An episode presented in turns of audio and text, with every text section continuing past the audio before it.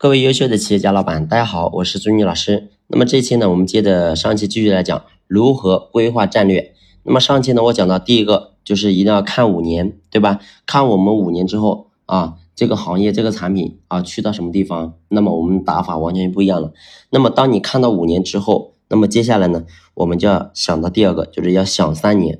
什么叫想三年呢？其实就是说我们啊，看到五年之后啊，你比如我刚才的银发经济，对不对？啊，那这些人口老龄化比较严重了，那你想说你的产品跟这个能搭边，对吧？那这是五年你朝这个方向去奔，那么你要做就是朝着方向去奔，那么你一定要想三年啊，想三年就说你三年后你的战略目标是什么啊？这个你比如说啊，我给你举个例子啊，你比如说你三年三年的这个目标，你比如说这三年你要做什么啊？具体来说，三年后你比如说公司目标是什么？是不是要开启一些新的业务啊？那再比如说，凭什么？那这个事情你能做，别人能不能做？如果别人不能做，你能不能持续的做下去？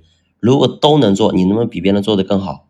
所以这是啊，我们要思考的。再比如说，有什么，对吧？那你要做到这东西，想清楚自己的能力、资源和优势。假如说你是呃开饭店的，那么你的优势是什么？是食材新鲜啊？是这个厨艺好，还是服务好呢？对吧？所以那你怎么借助这些优势来提升你的这个效率呢？对吧？所以这是有什么？再比如说，你不是缺什么？那你要达到这东西，请问你的团队对吧？够不够？人才够不够？还有资金够不够？对吧？啊，这个你缺什么？请问你你你要不要赶紧找？对吧？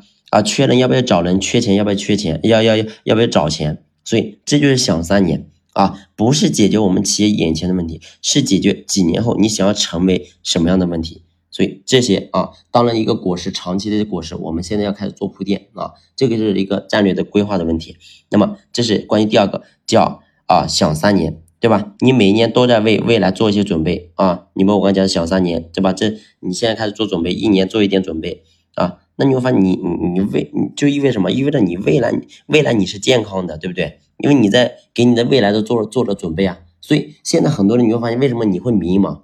其实迷茫有个很重要原因是什么？是因为你对你的未来是什么？是很迷茫的。你也不知道你未来你的企业会去到哪里，你也不知道你你未来你的企业到底有没有利润，对吧？你也不知道明年到底会怎么样。为什么会这样子？就说吧，就是因为你没有为你的未来做准备啊。所以每每年能够有一点，对吧？新的东西，然后呢有准备，那你完全就不一样了呀，是不是？啊，所以花点时间找一块新的地方，撒点种子。对吧？未来当你这个种子生根发芽、开花结果的时候啊，那那你会发现这个就会反哺以前你的什么旧业务啊。所以这是我们做老板你要不断的开疆扩土的一个很重要原因啊。所以这是第二个，就是我刚才讲的叫想三年。那么下期呢，我们接着聊第三个，好吧？来下期接着聊。